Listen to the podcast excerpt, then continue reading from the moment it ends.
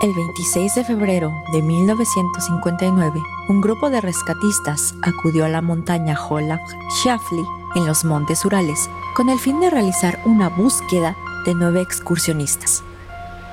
Este caso después se convertiría en un pilar para los casos de conspiración en la entonces Unión Soviética. Mis estimados, muy buenas noches. Les habla Señor Oscuro y hoy hablaremos del incidente del paso Diatlov. Mis estimados, ¿cómo están? Muy buenas noches. Les habla Jessica y les doy la bienvenida a otro episodio de Señor Oscuro. En este caso, la estructura del podcast va a modificarse un poco, por lo cual los saludos quedarán hasta el final, para ya entrar de lleno en el episodio de hoy. Ahora bien, el incidente del paso Diatlov es uno de esos eventos de los cuales mientras más se investiga, más dudas surgen inclusive después de 61 años, todavía no ha habido una explicación lógica que determine exactamente qué le pasó a estos nueve alpinistas que desafortunadamente fallecieron en 1959. Teorías hay muchas e inclusive este caso se le considera al grado de teorías conspirativas del asesinato de John F. Kennedy. Entonces aquí vamos a intentar abordar las teorías más relevantes o las más plausibles que pudieron haberse suscitado y que pueden explicar de cierta manera lo que pasó en el incidente del paso Diatlov. Y de todas maneras, saben que como esto es un caso sumamente documentado, varias de las fotografías se van a encontrar en el video de YouTube para que ustedes también las analicen y puedan determinar su propia teoría. En primer término, tenemos que hablar un poco de los protagonistas de nuestra historia. Todos o la mayoría de los protagonistas eran estudiantes o graduados del Instituto Politécnico de los Urales, actualmente conocida como la Universidad Técnica Estatal de los Urales en Ekaterimburgo. Primero me disculpo porque no sé ruso, entonces probablemente pronuncie mal estos nombres, pero los protagonistas de nuestra historia consisten en los siguientes. Yuri Doroshenko quien al momento de que ocurrieron los hechos tenía 21 años y era ingeniero en radio. Yudmila Dubinina, también llamada Liuda, que era especialista en ingeniería y economía, de 20 años. Igor Diatlov, que es precisamente el líder del grupo, que era ingeniero en radio y al momento tenía 23 años. Alexander Kolevatov era un especialista en física y tenía 24 años al momento de que ocurrieron estos hechos. Sinaida Kolmogorova era ingeniera en radio y tenía 22 años. Yuri Krivonoshenko, también llamado Georgiev, era especialista en construcción e hidráulicos y tenía 24 años. Rustem Slobodin, conocido también como Rustic, ya se había graduado y al momento de los hechos se encontraba trabajando en la empresa Enterprise PO Box y tenía 23 años. Nikolai Thibiox Brignol, también llamado Tivo, se había graduado como ingeniero civil y tenía 23 años. Semyon Alexandrovich Solotareviov, también conocido como Sasha, era el más adulto de todos con 38 años y él al momento de los hechos era instructor de alpinismo, pero también había sido veterano de la Segunda Guerra Mundial. Este dato va a ser muy interesante y de hecho hay una teoría específica respecto de Sasha o también llamado Semyon entonces, pues presten atención, después la abordaremos. Y finalmente, el único sobreviviente, Yuri Yudin, de 21 años, que después veremos por qué fue el único que sobrevivió al incidente del paso Diatlov. Ahora bien, todos nuestros protagonistas, a pesar de que eran de distintas carreras, e inclusive pues a Sasha, que ya era una persona ya de 38 años, todas estas personas tenían algo en común ya tenían experiencia con alpinismo y de hecho todos tenían el grado 2 de alpinismo. Y con este viaje, del cual hablaremos más adelante, iban a tener el grado número 3. Parece ser que en alpinismo existen varias categorías y grados que se pueden alcanzar y de acuerdo con las fuentes se establece que a este lugar a donde iban a ir, que nos referiremos más adelante, por la época del año que era enero, este se consideraba como un lugar de grado 3. Entonces, una vez que ellos cursaran satisfactoriamente pues esta montaña, iban a obtener el grado 3 en alpinismo, que en ese momento era el grado más alto que se podía alcanzar. Pero lo que realmente quiero que vean es que aquí no se trata de personas que de repente dijeron, ah, vamos a irnos a escalar, sino que se trataba de gente con experiencia. Y este va a ser un punto clave y también va a ser una de las partes por las cuales este incidente hasta la fecha no tiene explicación lógica alguna. En fin, para este momento nos vamos a trasladar al 23 de enero de 1959 a las 3 de la mañana. El grupo de Igor Diatlov se encontraba terminando de arreglar sus cosas e intentaba dormir ya que les esperaba un extenuante viaje. Posteriormente, a las 10 de la mañana, el grupo de Igor Diatlov se encontraba en el tren número 43 de Sverdlovsk que iba dirigido a la ciudad de Serov, ya que el objetivo de esta expedición era llegar a la montaña Gora Otorten, que traducido al lenguaje mansi eh, se traduce como un no vayas ahí. El grupo de Igor Diatlov se encontraba cantando canciones de acuerdo con los diarios que se encontraron de los excursionistas y fue en ese momento en el que se unió a la expedición Sasha, que es precisamente este instructor de 38 años y que además era veterano de la Segunda Guerra Mundial.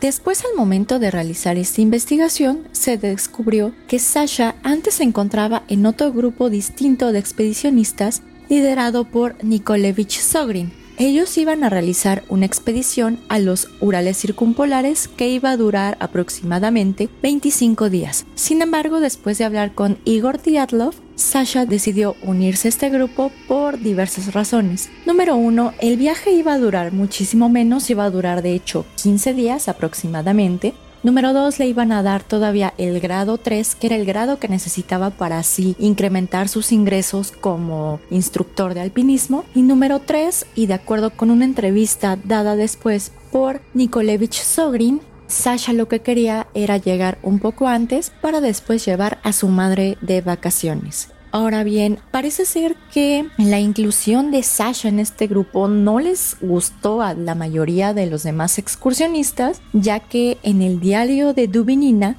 se establece textualmente que primero nadie quería a este Solotariov, es decir, a Sasha, porque él era un extraño, pero después todos estuvimos de acuerdo porque no nos pudimos negar. A pesar de ello, y de acuerdo con las fotografías que de hecho las voy a dejar en el video de YouTube, Parece ser que Sasha de hecho encajó bastante bien y pues él no tomó la actitud de líder como muchos esperaban, sino que siempre respetó las decisiones de Igor Diatlov.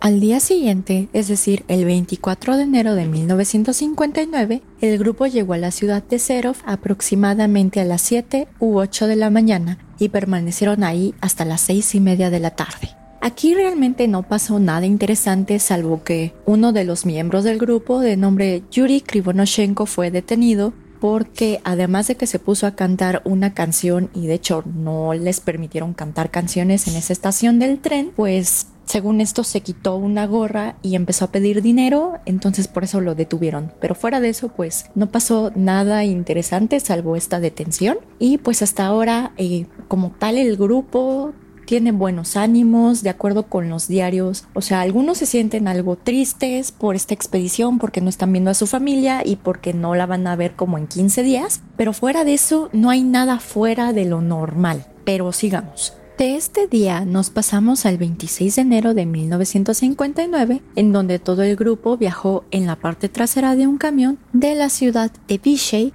hacia el Distrito 41. Ahora, esta va a ser una locación bastante importante, ya que la ciudad de Vichy es la última ciudad que realmente está poblada y este va a ser el último contacto que vamos a tener con nuestros excursionistas, o sea, como tal, un contacto documentado. Pero en fin, aproximadamente a las 2 de la tarde, todo el grupo de excursionistas llegó a Vichy Aquí, uno de los integrantes de nombre Yuri Yudin prefirió no seguir con el camino, ya que aparentemente él sufría de varios problemas de salud, sobre todo con sus articulaciones. Entonces, al ver que las articulaciones realmente no le estaban respondiendo bien para el viaje y al ver que no tenía suficiente medicina para continuar el viaje, decidió dejarlo ahí y de hecho, curiosamente, esta condición médica que tiene Yuri Yudin sería la que finalmente lo salva de este incidente. En esta ciudad de Bishave, Igor Dyatlov, como líder del grupo, envió un telegrama a su universidad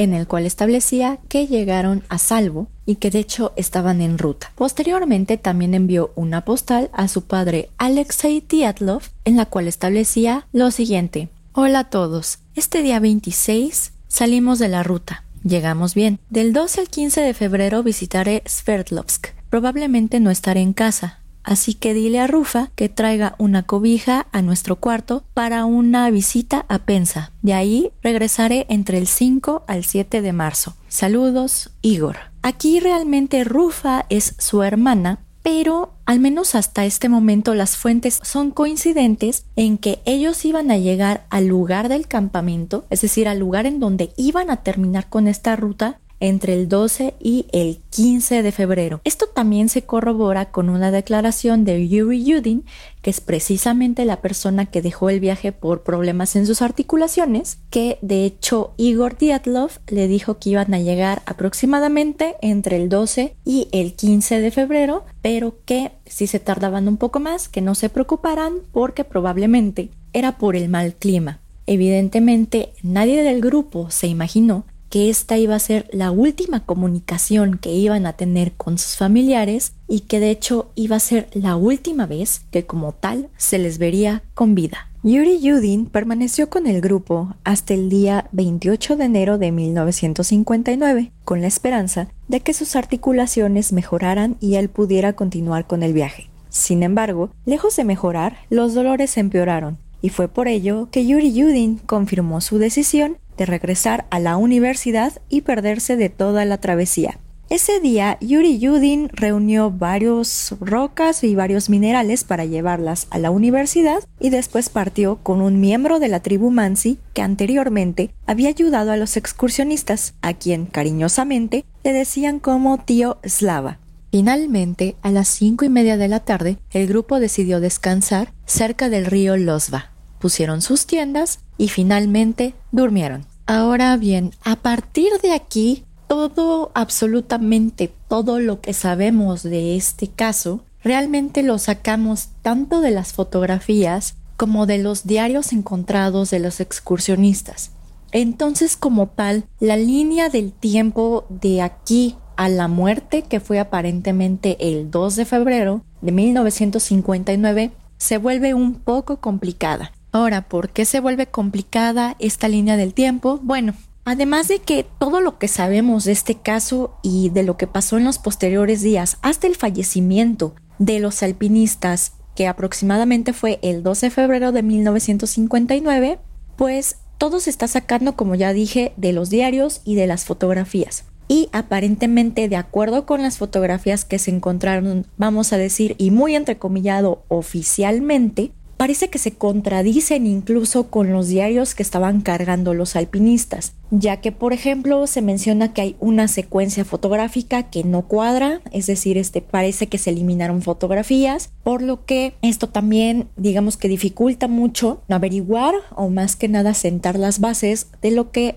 probablemente le pasó a los excursionistas del paso Diatlov. En fin, aquí en términos generales lo que está haciendo hasta este momento estos excursionistas es seguir una línea o un camino que fue trazado por la tribu Mansi. ¿Quiénes son los Mansi? Los Mansi van a ser muy importantes en una de las teorías que se planteó cuando recién encontraron los cadáveres, pero en términos generales la tribu Mansi es una tribu de cazadores que habita en esas partes de los montes Urales. Entonces, con estos símbolos que dejaba la tribu Mansi, lo que intentaban hacer era trazar un camino para todos los turistas y también para todos los alpinistas con el fin de que ellos no se perdieran en la montaña. Sin embargo, pronto nuestros protagonistas se darían cuenta de que los símbolos tallados por los Mansi en los árboles estaban comenzando a desaparecer y que incluso no podían continuar derivado del mal clima y unos fuertes vientos que estaban azotando la región en ese momento. Ahora bien, de acuerdo con la página web que es diatlovepass.com, que de hecho se las recomiendo bastante porque viene bastante información del caso y de hecho hasta vienen documentos eh, originales escaneados. Pero de acuerdo a lo que dice esta página, es que nuestros excursionistas lo que querían era seguir con la siguiente ruta. Era seguir por el río Auspilla, de ahí pasar al río Losva y finalmente subir al monte Otorten o a la montaña Otorten. Sin embargo, si seguían esta ruta, el grupo iba a perder la altitud que ellos ya habían ganado días atrás. Entonces lo que decidió en ese momento Igor Tiatlov fue lo siguiente. Iban a ir hacia el río Auspilla, ahí iban a hacer su campamento, iban a dejar como una especie de mm, provisiones ahí o iban a hacer como un refugio temporal y dejar la carga extra para así subir más ligeros a la montaña Otorten. Entonces realmente a pesar de que la ruta original no planteaba como tal pasar por el paso Diatlov, bueno, el actual paso Diatlov, parece ser que Igor decidió esto más que nada porque lo que no quería el grupo y lo que no quería Igor Diatlov era perder la altitud que ya se había ganado. Sin embargo, esta decisión probablemente fue la peor que tomaron en estos pocos días que quedaron con vida. Y ya veremos por qué. De acuerdo con las investigaciones, la última vez que el grupo escribió en su diario fue el día 31 de enero, en el cual aparentemente llegó al borde de una zona de tierras altas y comenzó a prepararse para la escalada. Al día siguiente, es decir, el primero de febrero de 1959, los excursionistas comenzaron a moverse a través del paso. De acuerdo con diversas investigaciones que derivaron después de la muerte de todo el grupo liderado por Igor Diatlov, se concluye que al parecer tenían previsto cruzar este paso, es decir, ahora el denominado Paso Diatlov, y llegar ya al campamento. Pero debido al empeoramiento de las condiciones atmosféricas por un temporal de nieve y la consiguiente disminución de visibilidad, se desorientaron y se desviaron varios grados al oeste hacia la parte superior de la montaña Hol Holat Shafli, que fue precisamente el lugar en el cual encontraron el último campamento. Ahora, aquí hay un mito bastante grande de la montaña. Voy a hablar precisamente en una de las teorías que recién acaba de surgir, pero Kolak Shafli, que es precisamente la montaña cercana en donde se encontró este grupo, traducido del idioma Mansi, significa la montaña muerta o la montaña de la muerte. Sin embargo, hay varias fuentes que consulté en la cual dicen que esta no debe ser considerada como una traducción literal. Es decir, no le dicen Holak Shafli, es decir, la montaña de la muerte, porque ahí hay muchas muertes o porque digamos que la montaña tiene un espíritu malévolo que reclama muertes, sino que se le conoce como la montaña muerta porque ahí no hay recursos para cazar por parte de los Mansi. Recordemos que los Mansi son una tribu de cazadores básicamente, entonces tiene sentido de que le digan la montaña de la muerte porque no existen recursos y no existen animales para cazar. Entonces, pues esto es lo que dicen las fuentes. Evidentemente, y como ya les advertí, hay otra teoría que se refiere a que el mismo nombre de la montaña tuvo que ver, que casi casi hubo un espíritu maligno que reclamó los cuerpos de los excursionistas, pero no nos adelantemos ya que vamos a llegar a la parte más importante del paso Tiatlov, que en este caso es la búsqueda y cómo encuentran los cadáveres. Se tenía previsto que entre el 12 y el 15 de febrero el grupo de escaladores se reportaría y enviaría un telegrama una vez que regresara a Vishay. Sin embargo, y como lo manifestamos momentos atrás, Igor Diatlov le dijo a Yuri Yudin, es decir, la persona que tenía dolores en sus articulaciones, que probablemente se tardarían un poco más. Por lo que, una vez que llegó el 12 de febrero y no hubo telegrama alguno, realmente nadie se asustó y nadie pensó lo peor. Solo después de transcurridos varios días sin noticias, los familiares exigieron una operación de rescate que obligó a las autoridades de la universidad a organizar grupos el 20 de febrero, compuestos al principio por estudiantes, voluntarios y profesores. Posteriormente, la hermana mayor de Alexander Kolevatov, de nombre Rima Sergina Kolevatova, envió un telegrama a Nikita Khrushchev el día 26 de febrero Este telegrama llegó al Kremlin el día 27 de febrero y se cree que esta comunicación fue crucial para que el gobierno de la entonces Unión Soviética se metiera a investigar más a fondo del caso. Pero sigamos entonces con la búsqueda. El 23 de febrero de 1959, un grupo de rescatistas liderado por Boris Slopstop fue dejado cerca de la montaña Otorten, alcanzando dicha montaña al día siguiente, es decir, el 24 de febrero. Sin embargo, al llegar a esta montaña, llegaron a la conclusión que los alpinistas en ningún momento llegaron ahí, ya que no encontraron alguna señal o algo que les permitiera concluir que este grupo, liderado por Igor Dyatlov, pasó efectivamente por la montaña Otorte. No fue sino hasta el día siguiente, es decir, el 26 de febrero, en el cual el grupo liderado por Boris Slopstop encontró la tienda de campaña en la ladera de Kolat Shafli en el paso Diatlov. Irónicamente y curiosamente, Slopstop fue uno de los que ayudó a construir la tienda tres años antes a partir de dos diferentes tiendas de campaña para hacerla más larga, por lo cual la reconoció de inmediato. Sin embargo, y curiosamente y extrañamente para el grupo de rescatistas, los alpinistas no solo no se encontraban en la tienda, sino que además la tienda parecía tener una serie de cortes a los lados, por lo que la primera teoría surgió de que los alpinistas fueron atacados por alguien. Sin embargo, esta teoría pronto dejó de ser considerada, ya que una costurera, si en efecto una costurera es la que develó este misterio, al momento de ver los cortes que se encontraron en la tienda, determinó que dichos cortes, además de haberse realizado con un cuchillo, habían sido realizados desde dentro de la tienda, por lo que hasta este momento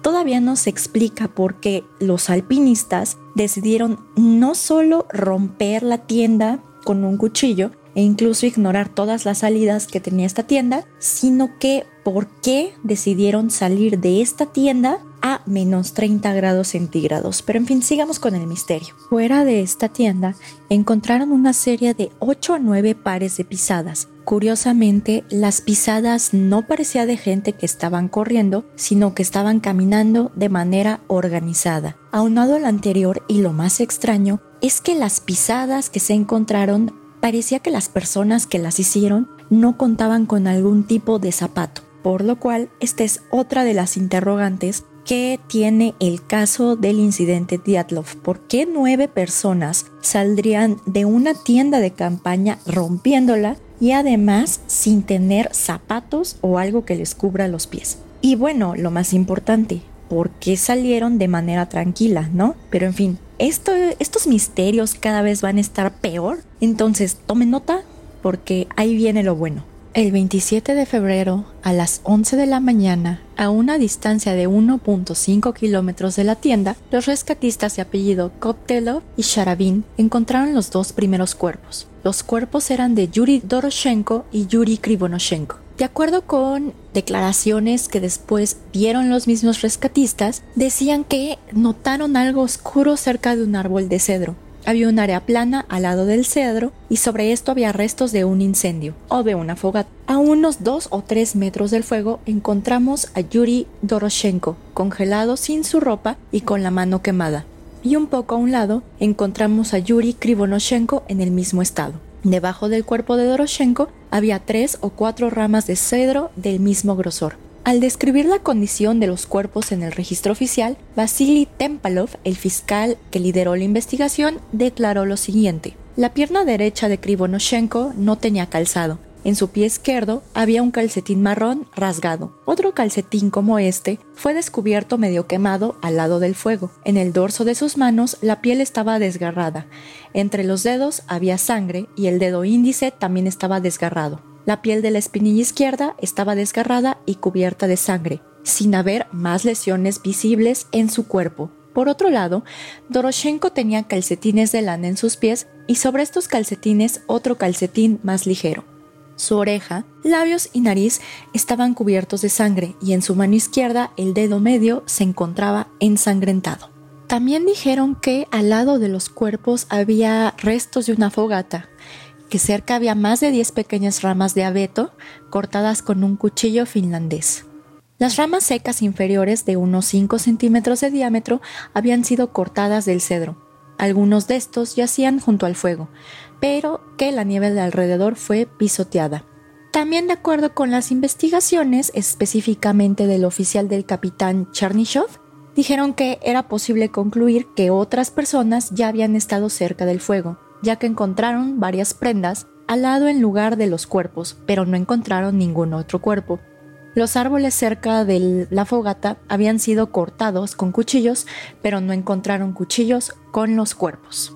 Aunado a lo anterior, una de las características que más llamó la atención de los investigadores y de los fiscales que estuvieron revisando el caso era que los cuerpos de Yuri Krivonoshenko y Yuri Doroshenko no estaban vestidos para las condiciones climáticas del paso Diatlov. Primero habían pensado que ellos habían sido víctimas de la hipotermia, ya que además de que esta fue la causa de muerte o bueno, a la conclusión a la que llegó la necropsia, resulta que parece ser que cuando uno tiene o sufre de hipotermia, de repente el cerebro como que se confunde y hace pensar a la persona que tiene demasiado calor en vez de tener demasiado frío y por ello determinaron que la ropa, o sea que no tenían ropa, porque aparentemente se la quitaron como uno de los efectos secundarios de la hipotermia. Sin embargo, después se descubrió mediante diversas investigaciones que realmente ellos no tenían ropa porque los demás excursionistas habían, eh, bueno, se habían quedado con la ropa una vez que Yuri Krivonoshenko y Yuri Doroshenko fallecieron. Pero sigamos entonces con lo que pasó con los demás excursionistas. Igor Diatlov fue encontrado el mismo día a 300 metros del cedro, boca arriba, con la cabeza hacia la tienda. Sobre la nieve solo se veían sus puños apretados frente a su pecho y tenía una chaqueta desabrochada que era bastante inusual para alguien en esas condiciones climáticas. La tez de Igor Tiatlov se describió como un rojo azulado. Tenía un chaleco sin mangas de piel desabrochada. La parte exterior era de algodón azul y la parte interior era de piel gris oscuro. Más tarde, Judin reconoció este chaleco como uno que le dio a Krivonoshenko al momento de que se separaron. También dentro de las pertenencias o de la ropa que presentaba Igor Tiatlov era una camisa de algodón roja, una camiseta de algodón azul sin mangas, unos pantalones de esquí sobre sus pantalones, pero no tenía zapatos. También tenía un calcetín de algodón en el pie izquierdo y un calcetín de lana en el pie derecho. El reloj de su muñeca de la marca Zvezda se había detenido a las 5.31. También dentro de las lesiones que presentaba tenía bastantes rasguños de color rojo oscuro en el tercio inferior del antebrazo derecho y la superficie de la palma, así como una decoloración púrpura gris en el reverso de la mano derecha. Sus articulaciones metacarpofalángicas en la mano derecha tenían moretones de color rojo marrón. Y de acuerdo con los reportes de la autopsia, este tipo de lesiones se, bueno, uno las sufre cuando acaba de tener una pelea a puños con alguien. Entonces, si ustedes hacen su mano como si fuera un puño, realmente todos los dedos y los nudillos, que es básicamente con lo que pues, le parten la madre a alguien, no, es cierto, golpean a alguien, esa parte la tenía heridas bastante pronunciadas Igor Diatlov. El cadáver de Zenaida Kolmogorova fue encontrado a 630 metros del cedro, boca abajo y con la cabeza hacia la tienda. La piel de su cara y de sus manos era de color rojo púrpura y estaba mejor vestida que los cuerpos que se encontraron debajo del cedro. Tenía dos sombreros, camiseta de manga larga, suéter, camisa cuadros y otro suéter con el puño roto de la mano derecha. No queda claro todavía, bueno, dentro de, al momento de que analizaron esta ropa, no quedó claro si ella los cortó o si fue rasgado por otra persona. La autopsia de estos cuerpos fue realizada el 4 de marzo de 1959, determinando de manera unánime que la causa de muerte de todos ellos había sido hipotermia. El día siguiente, es decir, el 5 de marzo, se encontró el cuerpo de Rustem a 480 metros del cedro, cubierto con 50 centímetros de nieve boca abajo, con la cabeza hacia la tienda de campaña. Él estaba mejor vestido que los excursionistas encontrados anteriormente, ya que llevaba una camiseta de manga larga, camisa, suéter, dos pares de pantalones, cuatro pares de calcetines y una bota de fieltro en el pie derecho. Su reloj, curiosamente, se detuvo a las 8.45 de la mañana. Su autopsia fue realizada el 8 de marzo de 1959 y de hecho tenía varias cuestiones interesantes, ya que tenía heridas en los nudillos, que este tipo de heridas se determinó que se presentaban con peleas que fueran realizadas con puños, o sea, igual más o menos como Igor Dyatlov. También se determinó que la epidermis del antebrazo derecho se encontraba rasgada y también se determinó que Rustem contaba con una fractura del hueso frontal de 6 por 0.1 centímetros. De acuerdo con el reporte de la necropsia, se sugirió que la fractura en su cráneo podría hacerse con algún objeto contundente, y además se afirma que Slobodin probablemente sufrió de pérdida de coordinación debido al shock inicial justo después del golpe, que podría acelerar su muerte por hipotermia. A pesar de ello, todos los golpes y rasguños que sufrió Slobodin, aparentemente y de acuerdo con el informe de la necropsia, fueron atribuidos a cierta agonía de último minuto. Entonces, parece ser, o bueno, de acuerdo con esta autopsia, pues él se cayó, o bueno, no sabemos cómo se cayó, pero cada vez que se caía lograba golpear los lados de su cabeza contra el piso. De todas maneras, de acuerdo con los informes de la necropsia, la causa oficial de la muerte, al igual que todos los demás, fue hipotermia. En fin, ¿qué es lo que tenemos hasta ahora? Tenemos cinco cadáveres de excursionistas que murieron de hipotermia, que aparentemente rompieron su tienda de campaña por dentro con un cuchillo y salieron inclusive sin zapatos y sin estar debidamente vestidos. Dos de ellos, que son Yuri Krivonoshenko y Yuri Doroshenko, fueron los que fallecieron primero. Parece ser que ellos intentaron hacer una fogata con estas ramas del cedro y terminaron muriendo de hipotermia. Los tres restantes, es decir, Igor Dyatlov, Sinaida Kolmogorova y Rustem Slobodin, parece ser que sobrevivieron un poco más que los Yuris, pero que, eh, bueno, que por ello se les encontró la ropa que los Yuris tenían, pero también terminaron falleciendo. Pero extrañamente, tanto Igor Dyatlov como Rustem Slobodin tenían marcas como si hubieran peleado con alguien.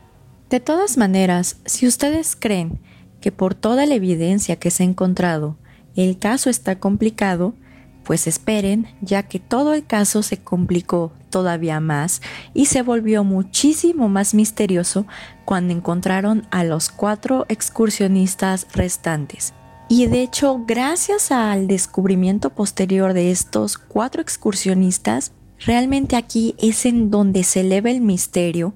Existen una serie de teorías conspirativas de las cuales hablaré un poco más adelante, pero como tal, este descubrimiento hizo que al menos 61 años después todavía no se pueda dar alguna respuesta lógica de lo que pasó esa noche con los miembros del equipo de excursionistas liderado por Igor Tiatlov.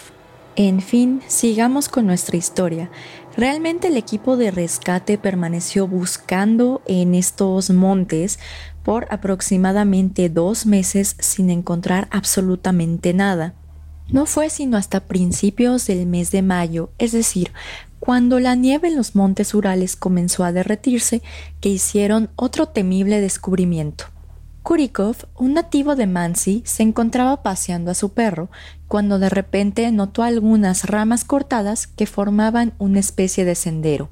También a 50 metros del cedro, es decir, donde encontraron los cadáveres de Yuri Krivonoshenko y Yuri Doroshenko, encontraron unos pantalones deportivos de algodón negro, cuya pierna derecha se encontraba cortada con un cuchillo. También encontraron un suéter de color marrón claro de una de las mujeres. Aparentemente este suéter pertenecía a Ludmila Dubinina, pero lo más curioso es que este suéter eh, al menos la parte de, de la derecha de este suéter, así como las mangas, habían sido cortadas. Después, el día 5 de mayo de 1959, encontraron al resto de los excursionistas, mismos que fueron examinados el 9 de mayo de ese mismo año. Estos cuerpos fueron encontrados en una especie de guarida que hicieron los demás excursionistas que se encontraba entre 70 a 75 metros del cedro en un barranco que era perfecto para ocultarlos de los vientos fríos. El primer cuerpo que se encontró fue el de Ludmila Dubinina, que se encontró como arrodillada con la cara y el pecho presionados contra una roca. De acuerdo con los archivos de esta investigación, Ludmila llevaba una camisa de manga corta, una camisa de manga larga y dos suéteres. El suéter marrón que también llevaba pertenecía a Krivonoshenko. El cuerpo también estaba vestido con ropa interior, medias largas, dos pares de pantalones, a pesar de que el par externo fue gravemente dañado por el fuego y posteriormente fue rasgado. También llevaba un pequeño sombrero y dos pares de calcetines calientes. Ahora, aquí es en donde entra lo más extraño de todo, sobre todo por las lesiones de Dubinina ya que al momento de que le encontraron faltaban los tejidos blandos alrededor de los ojos, las cejas, el puente de la nariz y el pómulo izquierdo que se encontraban parcialmente expuestos.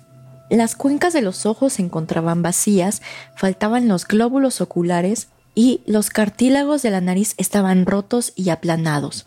También faltaban tejidos blandos del labio superior y los dientes y la mandíbula superior estaban expuestos. A su vez también le faltaba la lengua y las costillas 2, 3, 4, 5 del lado derecho se encontraban rotas mientras que las costillas 2, 3, 4, 5, 6 y 7 del lado izquierdo estaban rotas también.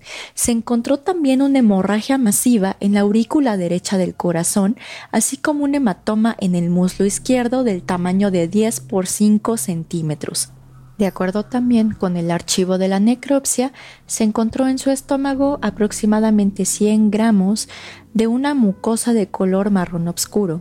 Esto aparentemente significa que al momento de que le arrancaron la lengua, su corazón todavía seguía latiendo y su sangre por ello estaba fluyendo a través de su cuerpo. La causa de muerte, de acuerdo con el reporte de la necropsia, se declaró como una hemorragia en la aurícula derecha del corazón, múltiples costillas fracturadas y hemorragia interna. A su vez, el informe de necropsia reveló que este daño probablemente fue causado por un gran impacto de, gran fuerza que causó un trauma letal cerrado severo en el pecho de Dubinina. El trauma fue causado durante la vida y es el resultado de un impacto de alta fuerza con una caída posterior, un lanzamiento o una contusión en el pecho de Dubinina. Finalmente, como conclusión de la autopsia, se determinó que la muerte de Dubinina fue realizada a través de la violencia. El cuerpo de Semyon Solotaryov también tenía varias heridas parecidas a las de Dubinina, sobre todo porque sus globos oculares no se encontraban en el cuerpo y tampoco se encontró tejido blando alrededor de la ceja izquierda y también, al igual que Dubinina, tenía las costillas del lado derecho fracturadas. Por otro lado, el cuerpo de Alexander Kolevatov tampoco tenía tejido blando alrededor de los ojos y de hecho sus cejas estaban, bueno, no se encontraban en el cuerpo. Y lo más importante o lo más interesante aquí es que su cuello estaba deformado y que además la piel, o bueno, el color de la piel de Alexander Kolevatov era como de una especie de color gris con verde con un poco de morado. Y finalmente, el cuerpo de Nikolai Ziviox Brignol como tal no presentaba las costillas rotas del lado derecho o del lado izquierdo como sus compañeros, pero curiosamente presentaba múltiples fracturas en el hueso temporal de la cabeza. En fin, una vez que saben todos los antecedentes y todo lo que pasó con las personas del incidente del paso Tietlov, pasemos a las teorías. Ahora, de acuerdo con el gobierno ruso, existen aproximadamente 75 teorías detrás del incidente del paso Diatlov, pero evidentemente pues no puedo abordar tantas, así que voy a abordar las más interesantes o incluso las más plausibles que pudieran en su caso explicar qué pasó en esas noches de febrero de 1959. Ahora bien, para sentar las bases de la teoría, no es tanto, las teorías no se refieren tanto a la muerte de todos los integrantes del equipo de Diatlov, sino que más bien se refieren a dos razones. Número uno, ¿por qué demonios unos alpinistas experimentados cortaron su tienda y salieron de ahí a pesar de que estaban más o menos a menos 30 grados bajo cero? Y número dos, ¿qué les pasó a sobre todo este último grupo de excursionistas que encontraron? Entonces, de acuerdo con las teorías, la primera se refirió a una posible avalancha. Es decir, que se aproximó una avalancha, los excursionistas se asustaron y salieron de la tienda lo más rápido que se podía. Sin embargo, donde se suscitó este incidente, que es el monte Holak-Shafli, realmente aquí no ha habido avalanchas y no ha habido este, nada fuera de lo común los últimos 60 años. Entonces esa teoría queda totalmente descartada. Por otro lado, también se plantearon que los excursionistas fueron atacados por miembros de la tribu Mansi ya que se encontraban en sus lugares de caza. Sin embargo, como ya lo establecí anteriormente, en esta montaña realmente no había productos o no había animales para cazar, aunado a que la tribu Mansi es una tribu bastante pacífica. Digo, tan es así que grabaron ciertos símbolos y señales en los árboles para evitar que los turistas se perdieran. Una tercera teoría también habla de la presencia de una especie de yeti en la montaña Tortem y ello se deriva ya que aparentemente el primero de febrero el grupo de excursionistas realizó una publicación diciendo que existía un yeti en las montañas Otortem. Sin embargo, esta publicación realmente fue como una publicación de sátira ya que también se establecen cosas como este, vamos a ver si una estufa puede calentar a nueve excursionistas. Entonces, además de que, pues, yo si fuera un yeti, pues no me comería la cara de la gente, me comería como un brazo o una pierna, ¿no? Y además de que, pues, no se encontraron huellas extrañas, además de los nueve pares de huellas que se encontraron alrededor de la tienda, por lo cual también queda descartada. La cuarta teoría hace referencia a la teoría del infrasonido. El infrasonido como tal es un sonido, valga la redundancia, que nosotros no podemos percibir pero que se encuentra presente.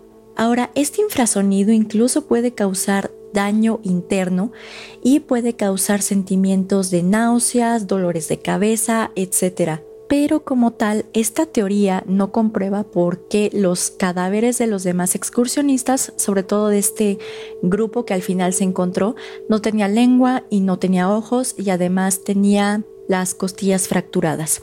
También otra de las teorías, y es una de las teorías que la verdad a mí me parecen más plausibles, es que aparentemente estaban realizando pruebas militares en el monte Holak Shafli Ahora, ¿por qué me parece más plausible? Por lo siguiente. La última fotografía que tomaron los excursionistas antes de su muerte fue de una esfera brillante. Ahora, si bien es cierto es una fotografía en blanco y negro, también es cierto que después varios excursionistas, distintos evidentemente, manifestaron que ese día, es decir, los días en los que ocurrió el incidente del paso Diatlov, pudieron ver a lo lejos igual unas esferas de color naranja. También esta teoría se sustenta con que la ropa que tenían algunos de los excursionistas tenía altos niveles de radiación, mismos que no se encuentran de manera natural por ningún lado. Y finalmente, algo que me lleva a pensar que efectivamente se trata de un tema en el que tuvo que ver el gobierno fue que recientemente se descubrió un documento firmado por el entonces fiscal encargado del caso de nombre Vasily Tempalov, en el cual tiene de fecha 15 de febrero de 1959. Ahora, recordando la tienda y todo esto se encontró a partir del 26 de febrero de 1959, lo que puede significar que el gobierno sabía de la desaparición de estos excursionistas desde dos semanas antes, es decir, desde el 15 de febrero. En fin, realmente como tal no sabremos exactamente qué pasó.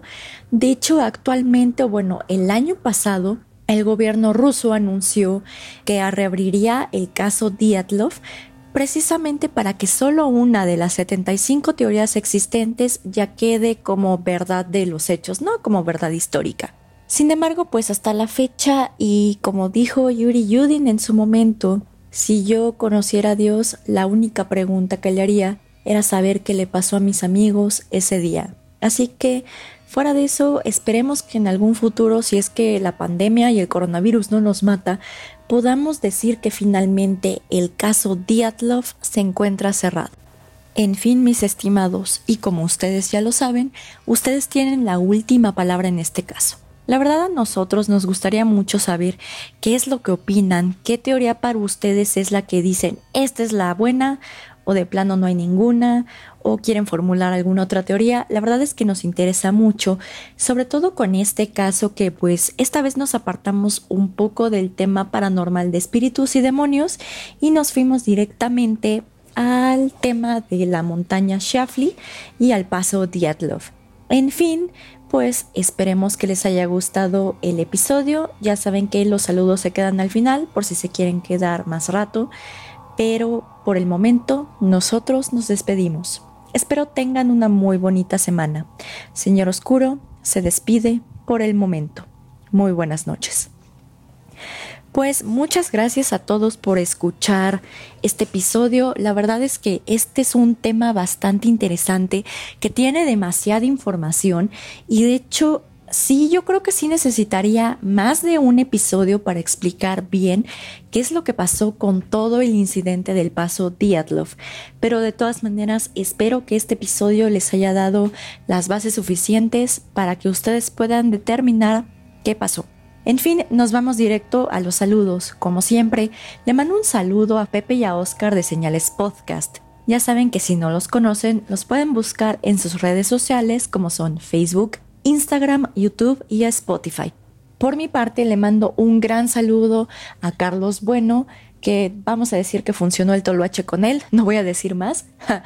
Le mando también un fuerte saludo a Dianita, que es una persona que neta nos ha estado apoyando muchísimo. Muchas gracias, Dianita, te quiero un chingo. También le quiero mandar saludo a Rodrigo y Sócrates de Carol Sound, que nos han estado apoyando con la edición de los episodios. Entonces, si necesitan a alguien que sepa de ingeniería en audio y de cosas bonitas y cool y así, búsquenlos en su Instagram. La verdad es que no se van a arrepentir. Y también le quiero mandar un gran saludo a Bianca, que fue la persona que me recomendó este tema. Te odio un poco, Bianca, porque pues la verdad me quedé clavada con este tema y no sé bien a bien qué pasó. Pero pues en fin, vamos a ver si en algún momento y si es que la pandemia no nos devora, si podemos tener alguna conclusión que sea lógica, por Dios, de este caso. Ahora bien, si les gustó mucho el episodio, recomendamos que nos sigan en nuestras redes sociales como son Facebook, en la página www.facebook.com diagonal mrs.oscuro, también en Instagram, directo en nuestro nombre de usuario colectivo.sr.oscuro o bien en YouTube, Spotify y Pinecast como Señor Oscuro. Ya saben que cualquier tema que quieran ver, eh, comentario, sugerencia o lo que sea, nos pueden escribir. Nosotros no tenemos mayor problema y de hecho, pues denos like, síganos compartiendo. La verdad es que esto no sería nada sin todos ustedes. En verdad, muchísimas gracias por todo el apoyo. Pero en fin, como yo ya dije antes, nos vemos hasta la próxima semana. Tengan una muy bonita semana y cuídense del coronavirus y así. Señor Oscuro, ahora sí, se despide. Muy buenas noches.